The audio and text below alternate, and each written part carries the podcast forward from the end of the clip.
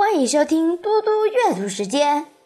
今天我要阅读的是《千字文》。资父弑君，渊也与敬；孝当竭力，忠则尽命。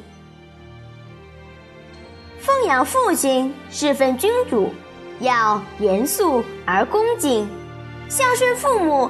应当竭尽全力，忠于君主，要不惜献出生命。在古代，孝和忠是统一的，在家侍奉父母是孝，出来辅佐君王是忠。忠是大孝，孝是小忠。只有对父母孝顺的人，才能对君王尽忠。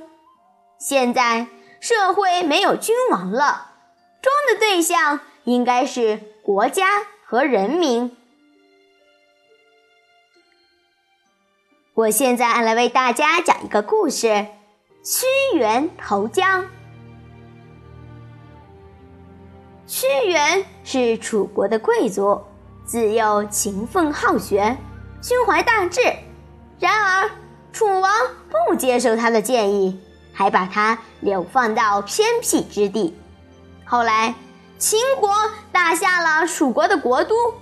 屈原听到这个消息后，伤心的放声大哭。他不愿意看着楚国被毁，自己的国家和人民都落在敌人手里。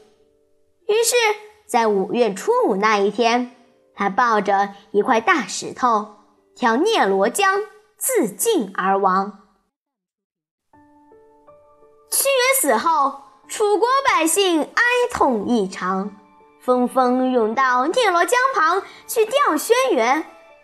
渔夫们划起船只，在江上来回打捞他的尸体。